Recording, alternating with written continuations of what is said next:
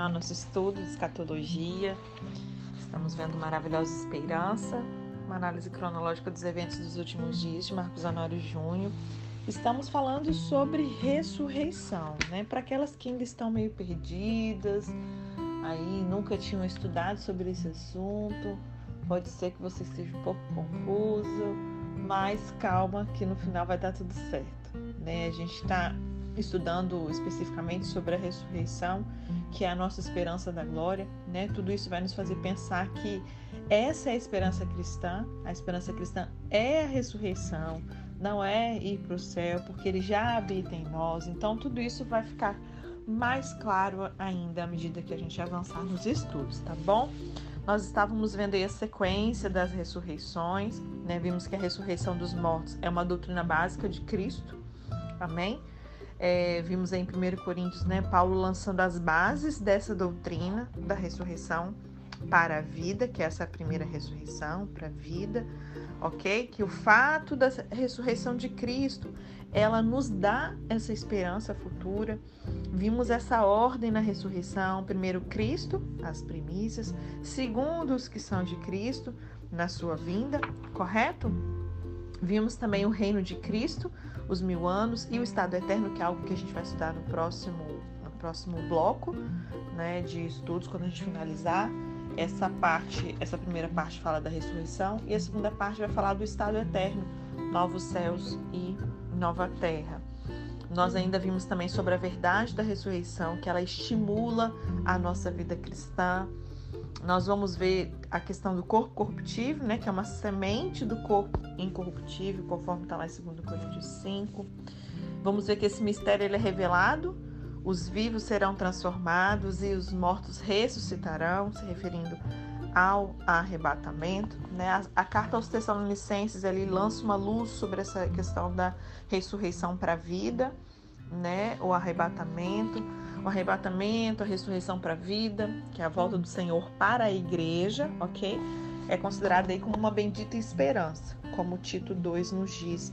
E tem ali uma ordem estabelecida e revelada nas Escrituras. Então, a primeira ressurreição, ela vai se dividir em Cristo, as primícias, conforme nós vimos em 1 Coríntios 15, verso 20. Eu só estou revisando aqui, tá? E os que morreram em Cristo, e depois os crentes vivos serão transformados no arrebatamento. Ok? Vamos continuar aqui. Se der tempo hoje ainda, eu vou querer falar um pouquinho. Eu achei aqui um conteúdo sobre é, entender o arrebatamento através do casamento judaico. Eu creio que vai ser bem legal trazer isso aqui para a gente também. Uh, Marcos 9 narra a ida de Jesus ao Monte da Transfiguração com Pedro, Tiago e João.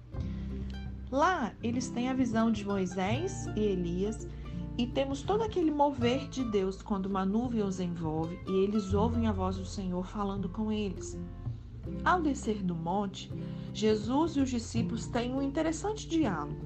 Marcos 9, verso 9 e 10 diz assim: Ao descerem do monte, ordenou-lhes Jesus que não divulgassem as coisas que tinham visto, até o dia em que o filho do homem ressuscitasse dentre os mortos.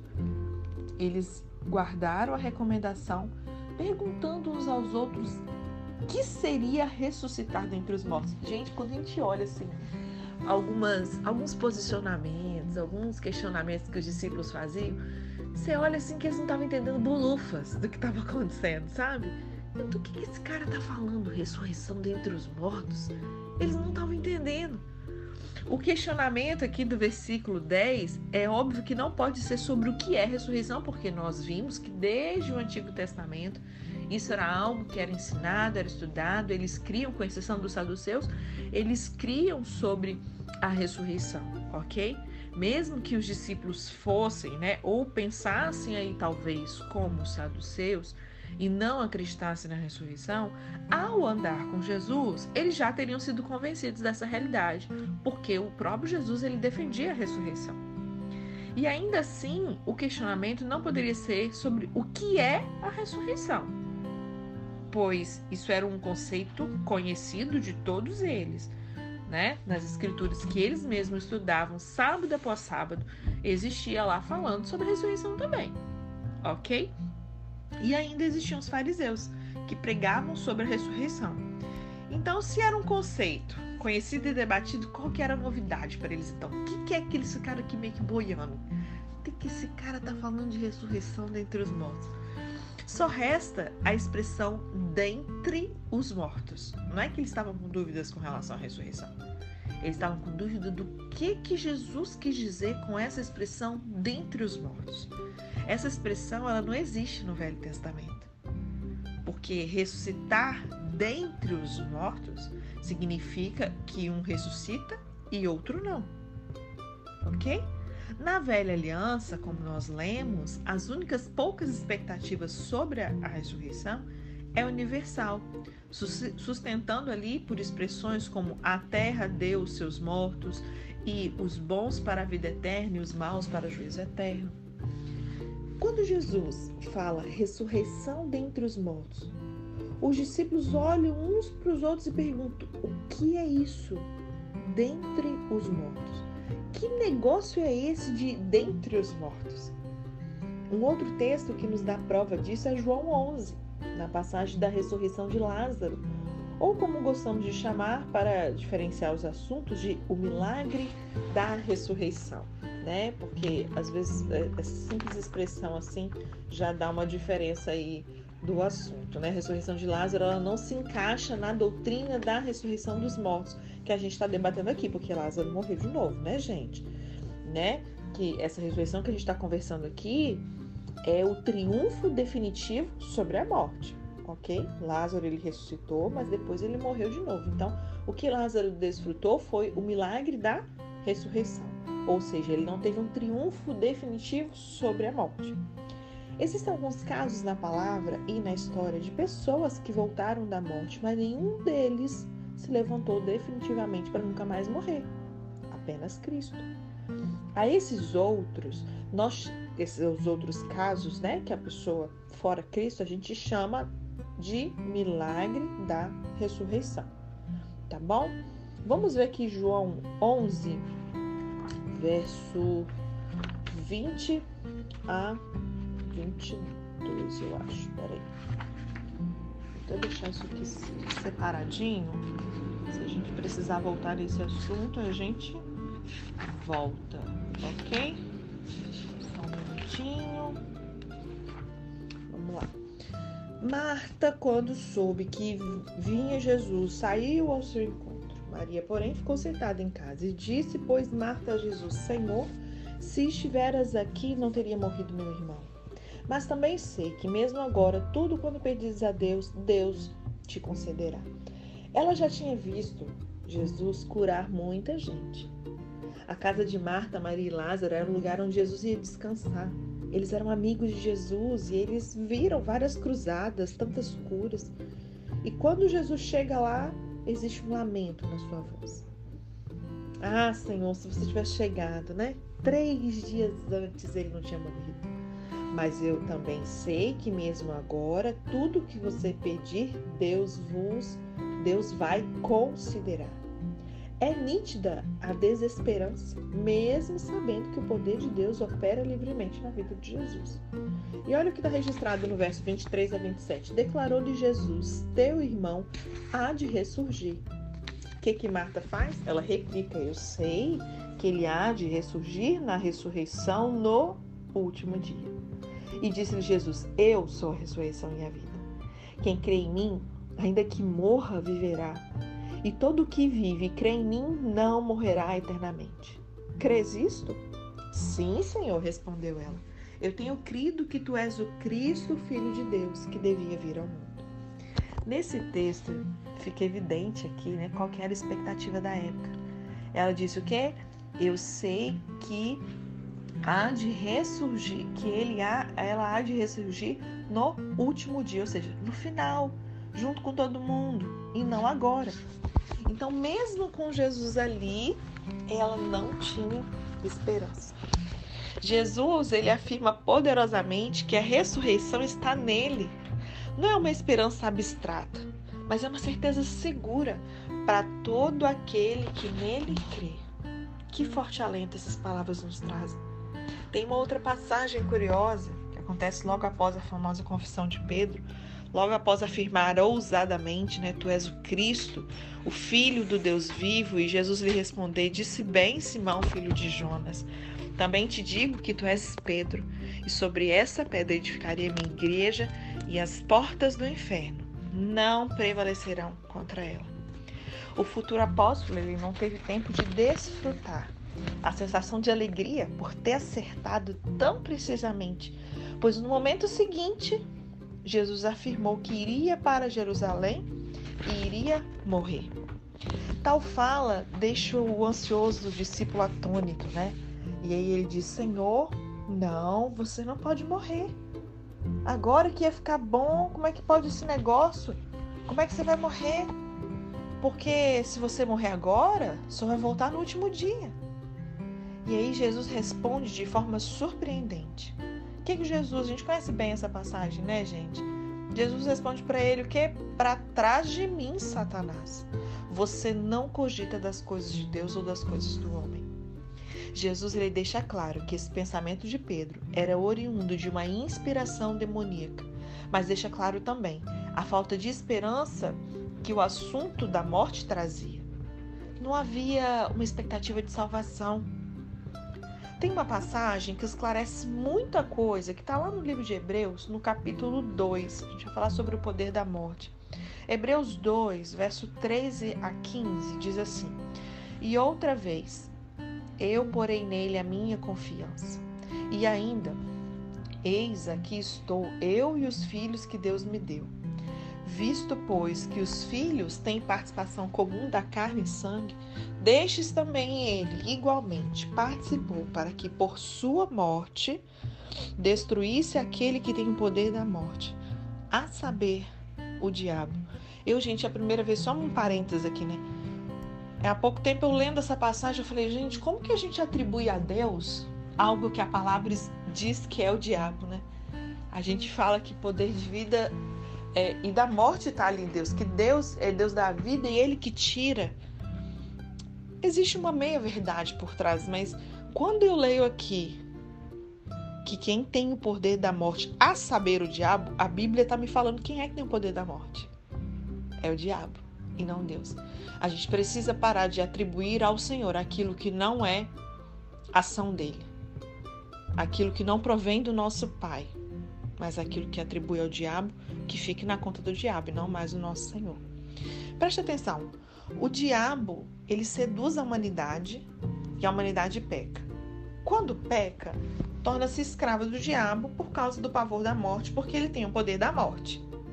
Então Jesus vem, participa da carne e sangue, para que por sua morte ele destruísse aquele que tem o poder da morte. Eu gosto de pensar essa passagem com o seguinte exemplo: imagine alguém que está com sua família em casa. De repente, uma gangue de marginais invade a casa, rendendo todo mundo. Automaticamente, todos dentro da casa passam a fazer tudo que os marginais ordenam, certo? Tornam-se, durante aquela situação, escravos dos marginais. E isso acontece por quê? Porque esses marginais têm o poder de dar um fim à vida daquela família. Em outras palavras, quem tem o poder da morte tem o poder de escravizar aquele a quem pode matar. Eu vou até repetir isso aqui para você frisar bem. Se precisar, você pausa esse áudio, anota isso para você refletir, tá? Quem tem o poder da morte tem o poder de escravizar aquele a quem pode matar. O escritor de Hebreus ele afirma que a humanidade estava escrava de Satanás por causa do pavor da morte, pois ele tinha o poder da morte. A morte era como uma arma definitiva, o maior triunfo em suas mãos, pelo qual ele mantinha a humanidade ajoelhada aos seus pés. Quando Jesus venceu a morte, e mais do que isso, né, e os discípulos o viram ressurreto, perceberam que ele venceu a maior arma que quem os dominava tinha contra eles. Satanás ele tinha perdido seu maior e único poder sobre eles, não podendo dominá-los mais, pois o seu senhorio era através do medo da morte e não o senhorio conquistado. Eu creio ser por isso que em Efésios 1, na famosa oração que nós aprendemos a fazer com o apóstolo Paulo, ele diz, Efésios 1, verso 19 a 20. E qual a suprema grandeza do seu poder para com os que cremos, segundo a eficácia da força do seu poder, o qual exerceu ele em Cristo, ressuscitando dentre os mortos e fazendo assentar à sua direita dos lugares celestiais. Agora, preste atenção, em todo o Velho Testamento, a prova do poder de Deus é: Ele é o Deus que criou os céus e a terra. Ele é o Deus que limitou o mar. Deus, para mostrar que sabe mais que Jó, questiona onde é que estava Jó quando ele limitou a água, quando ele determinou até onde a terra ia. Jó, segundo Deus, não entendia nem do hipopótamo. Então, as coisas criadas, elas revelam o poder de Deus. Romanos diz isso para nós, né? Porque os atributos invisíveis de Deus, o seu eterno poder e a sua divindade claramente se reconhecem através das coisas que foram criadas. E o apóstolo Paulo fala que nós, todo homem é indesculpável, né? Porque o próprio Senhor se revela, inclusive, através das coisas criadas. E por toda a velha aliança, as pessoas tinham essa evidência do poder de Deus. Mas quando Jesus, que manifestava o poder de Deus em tudo o que ele fazia, disse que iria morrer, o discípulo dele, que andava com ele, disse: Não, Senhor, ai, não dá, porque da morte ninguém escapa. Criar os céus e a terra é uma coisa, escapar da morte não dá. Contudo, Paulo diz: e qual a sobreexcelente grandeza do seu poder para conosco os que cremos, segundo a eficácia desse poder que manifestou ele em Cristo, ressuscitando dentre os mortos. Ele ressuscitou e isso é muito maior do que criar céus e terra. Isso é muito mais poderoso. Criar os céus e a terra é muita coisa, mas ele venceu a morte. Se ele venceu a morte, nós não somos mais escravos.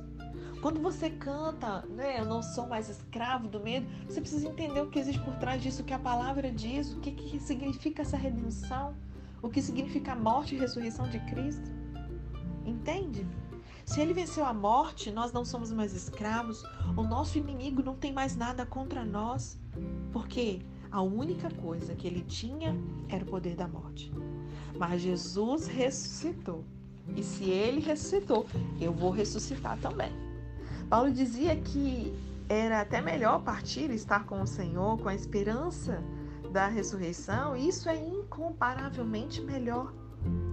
A palavra que destruísse em Hebreus 2, no verso 14, no original, é catargeu, que no Strong referência ela traduz como fazer uma pessoa ou coisa não ter mais eficiência, privar de força, de influência, de poder, fazer cessar, pôr um fim, é, pôr de lado, anular, abolir, cessar, morrer, ser posto de lado, ser afastado de, separado de, liberto de, livre de alguém. Então, destruir os, o poder das trevas é isso. Nós somos libertos desse poder, somos separados. Esse poder foi privado de força. Romanos 8, verso 1 a 2 e o verso 9 a 11 diz assim: Agora, pois, já nenhuma condenação há para aqueles que estão em Cristo Jesus. Você está em Cristo Jesus? Então isso aqui é para você. Nenhuma condenação há para os que estão em Cristo Jesus, porque a lei do Espírito da vida em Cristo Jesus te livrou da lei do pecado e da morte. Vós, porém, não estáis na carne, mas no Espírito e se de fato o Espírito de Deus habita em vós. E se alguém não tem o Espírito de Cristo, esse tal não é dele. Se, porém, Cristo está em vós, o corpo, na verdade, está morto por causa do pecado, mas o Espírito é vida por causa da justiça. Lembra quando estudamos ser justiça de Deus? Se habita em vós o Espírito daquele que ressuscitou a Jesus dentre os mortos, esse mesmo que ressuscitou a Cristo dentre os mortos, vivificará também o vosso corpo mortal, por meio do seu Espírito que em vós habita. Hoje, nós já temos a vida de Deus no nosso espírito, mas o nosso corpo, ele ainda continua com a velha tendência de morte. E se seguirmos né, o que a carne deseja, acabaremos morrendo. No versículo 13 ele diz: Se de segundo a carne, caminhais para a morte, mas se pelo Espírito mortificardes os feitos do corpo, certamente vivereis. O nosso espírito é vivo por causa da justiça que nos foi imputada. Pela fé em Cristo, nós somos justificados. A vida de Deus está em nós, mas o corpo ainda está morto. Essa vida ainda não afetou o corpo, mas tenhamos paciência, porque por habitar em nós o mesmo Espírito que ressuscitou a Jesus, o mesmo Espírito que operou eficazmente para livrá-lo da morte, o mesmo poder que estava nele vai vivificar também o nosso corpo mortal pelo mesmo Espírito que em nós habita. Se Jesus ressuscitou, é certo é óbvio, não tem como falhar. Se nós estamos em Cristo, se com Ele padecemos, é certo que com Ele também seremos glorificados. Aleluia.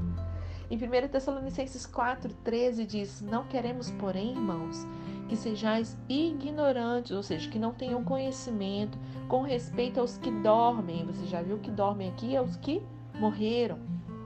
Para não vos entristecerdes como os demais que não têm esperança. Que interessante, né? Não que a gente não vá se entristecer, obviamente que sim, mas nós Paulo está falando, né, para a gente não ser, não ter conhecimento quanto aos que morreram, como as outras pessoas, para a gente não se entristecer como eles. Por quê? Porque nós temos uma esperança da glória. Essas pessoas não, para eles a morte é o fim, para nós não. Tudo isso nos faz pensar no que realmente é a esperança cristã. A esperança cristã é a ressurreição e não ir para o céu, não é ir para o céu, porque ele já habita em nós. A Bíblia afirma que Cristo em nós é a esperança da glória. Não diz que a nossa esperança é ir para a glória. Colossenses 1, verso 27 diz: Aos quais Deus quis dar a conhecer qual seja a riqueza da glória desse mistério entre os gentios, isto é, Cristo em vós, a esperança da glória. Ainda em Colossenses 3, no verso 1 a 4, diz: Portanto, se fostes ressuscitados juntamente com Cristo, buscai as coisas lá do alto, onde Cristo vive, assentado à direita de Deus. Pensai nas coisas lá do alto não nas que são aqui da terra, porque morreste e a vossa vida está oculta juntamente com Cristo em Deus. Quando Cristo, que é a nossa vida, se manifestar, então vós também sereis manifestados com Ele em glória. Estou aqui me lembrando de um sonho que Renzo teve uns dois dias atrás, e ele mencionava, né, que ele, a gente já tinha sido arrebatado, ele estava ali com Cristo, e ele estava ali tirando as dúvidas dele. e dizer que eu falei assim: lá vem Renzo com as suas perguntas para Jesus. E Jesus estava tirando um monte de dúvidas dele, assim, aquelas curiosidades que a gente tem aqui na Terra e que a gente só vai realmente saber quando estiver lá, né? Se a gente for pensar nisso quando estiver lá, enfim. E, e ele falava sobre isso. Eu achei interessante que quando ele falava assim para minha mamãe, a roupa dele brilhava muito, mas a nossa também. E eu me lembrava dessas passagens, sabe? Que quando ele se revelar, nós seremos manifestados com ele em glória, assim como ele é, nós o seremos, sabe? E eu fiquei assim vislumbrando, trazendo assim meu espírito, trazendo toda a palavra que já tem aqui dentro com relação concernente a essas coisas, né? E eu fico cheio de esperança mesmo. Aqui em casa, não sei aí, mas todos os dias. E agora os meninos um pouco mais conscientes, né, do momento profético que a gente vive todos os dias. É o assunto da casa. A gente não deixa de pensar todos os dias sobre a volta do nosso Senhor. A glória, ela há de ser revelada em nós. Essa é a nossa esperança. E olha a afirmação final no trecho de Colossenses 3, no verso 4 que a gente leu: Sereis manifestados juntamente com Ele em glória. Cristo já é nossa vida hoje, não é que ele vai ser no futuro. Nós seremos manifestados em glória. A morte sempre nos causará estranheza, porque o propósito original de Deus era que os homens não experimentassem a morte. Por isso é normal que haja tristeza em um velório para a família e amigos. Né? Algumas pessoas dizem: não sejamos egoístas, ele está melhor agora porque ele está com o Senhor. Sim, E em parte isso é verdade, né? É maravilhoso estar com o Senhor. Mas melhor mesmo será na ressurreição, onde nós encontraremos com Ele sem passar pela morte. E essa é a nossa esperança. Eu creio realmente que não passaremos pela morte, eu creio que somos a geração do arrebatamento, né? Então, isso está ainda mais latente dentro de mim. E eu espero que dentro de você também. Amém? Amanhã a gente. Deixa eu ver aqui. Acho que amanhã a gente finaliza. Não, não sei. Talvez. Não, ainda não, que a gente ainda vai falar sobre a segunda ressurreição, né? Só falamos sobre a primeira. Então eu creio que ainda não. Tá bom? Então vai ficar para depois, inclusive, é, sobre o arrebatamento através do casamento judaico, para você entender aí. Afinal de, afinal de contas, o nosso Senhor era judeu, ele fazia as coisas como judeu. E você vai começar a se despertar, a pensar um pouco mais sobre os judeus, olhar um pouco mais para Israel. Amém? Que a esperança seja renovada no seu coração e que, de fato, o seu espírito esteja clamando junto com o Espírito de Deus. Ora bem, Senhor Jesus. Deus te abençoe até amanhã, se o Senhor não voltar até lá.